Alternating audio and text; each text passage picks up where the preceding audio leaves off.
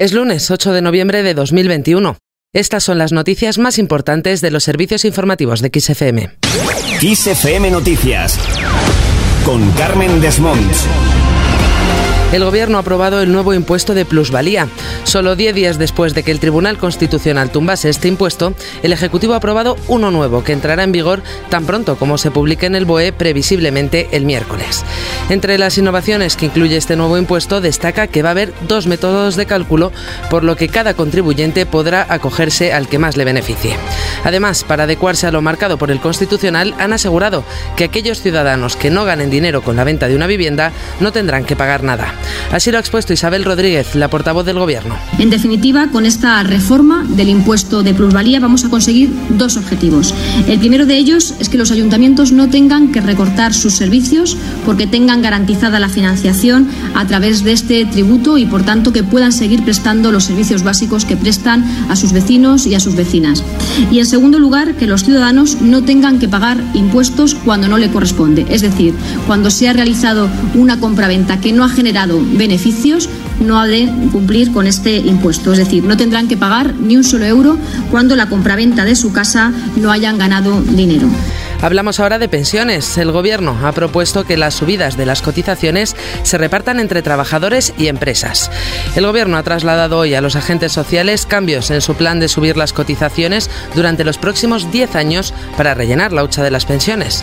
Fuentes del diálogo social han señalado que la principal novedad en la propuesta de seguridad social ha consistido en repartir los costes de dicha cotización finalista entre trabajadores y empresas. El nuevo tramo sería del 0,6% y un 0,4% corresponderá a la empresa y un 0,2% al trabajador. Además, esto supone también un incremento de esta subida, y es que en un principio se hablaba de subir las cotizaciones medio punto, que ahora resulta ser una décima más. Cambiamos de asunto para hablar de sanidad. El Consejo de Ministros ha aprobado impedir nuevos copagos.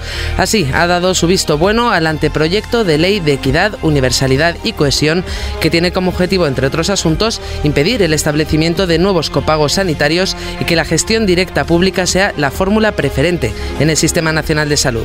Así lo ha anunciado la ministra de Sanidad, Carolina Darias. Quiero detenerme en esto. El Real Decreto Ley del año 12 lo que hizo fue que la cartera común de servicios, que era única, la dividió, por así decirlo, en tres carteras, estableciendo cuáles se copagaban y cuáles no se copagaban. Por tanto, ahora lo que volvemos es a unificar la cartera común de servicios para establecer las garantías necesarias para que no puedan introducirse nuevos copagos sanitarios en la prestación dietoterápica ni en la ortoprotésica. Hablamos ahora de vacunas y es que España va a destinar 2 millones de vacunas a campos de refugiados y otros contextos humanitarios. Así lo ha anunciado Pedro Sánchez, el presidente del Gobierno, que ha subrayado que el Ejecutivo trabajará con la Agencia de Naciones Unidas para los Refugiados, ACNUR, y con otras instituciones para que esas dosis lleguen a los lugares donde más se necesitan. Escuchamos al presidente del Gobierno. Las personas refugiadas han sufrido especialmente las consecuencias de esta pandemia. Muchas de ellas han padecido eh, la pandemia estando atrapadas en, eh, en, zonas de una extraordinaria vulnerabilidad, al margen, al margen de cualquier red de asistencia sanitaria convencional. Y por eso quiero hacerles el anuncio de que el Gobierno de España va a reservar dos millones de las vacunas ya comprometidas para que sean destinadas a los contextos humanitarios. Vamos a seguir trabajando con ACNUR y con otras instituciones para lograr que estas vacunas lleguen a donde más se necesitan. Sánchez ha hecho estas declaraciones en el acto conmemorativo del 70 aniversario de la Convención sobre el Estatuto de los Refugiados, que ha presidido junto al alto comisionado de la ONU para los Refugiados, Filippo Grandi. Además, el presidente del Gobierno ha destacado lo solidaria que es la sociedad española ante un mal global como la COVID. Cambiamos de asunto y nos vamos a Badalona, donde la oposición ha expulsado a Albiol de la alcaldía. Ha sido a través de una moción de censura planteada tras la aparición de Xavier García Albiol en los papeles Pandora como titular de una sociedad offshore. La moción ha sido apoyada por todos los partidos del Pleno, a excepción del Partido Popular.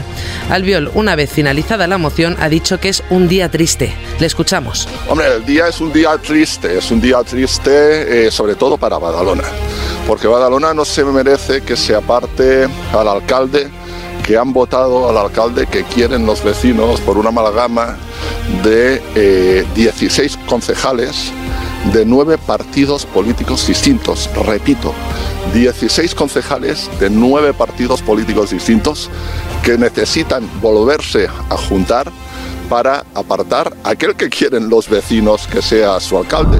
El socialista Rubén Guijarro sustituirá al Viol y se convertirá en el quinto alcalde de la ciudad en seis años y en el tercero del presente mandato.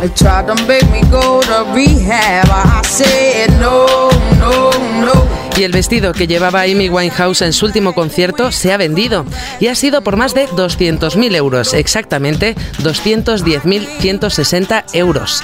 Se ha vendido en una subasta que se ha encargado de vender algunos de los objetos más icónicos del artista que han sido donados por sus padres. De los 800 artículos expuestos en el evento, la compra más esperada ha sido la de este vestido, el que Amy llevaba en la actuación en Belgrado, Serbia, el 18 de junio de 2011, en el que sería su último concierto concierto. El vestido se ha convertido en el más valioso de una venta en la que se han obtenido casi 4 millones de dólares. El segundo objeto más cotizado ha sido un bolso rojo en forma de corazón hecho a medida de moschino que el artista llevó en los Brit Awards de 2007.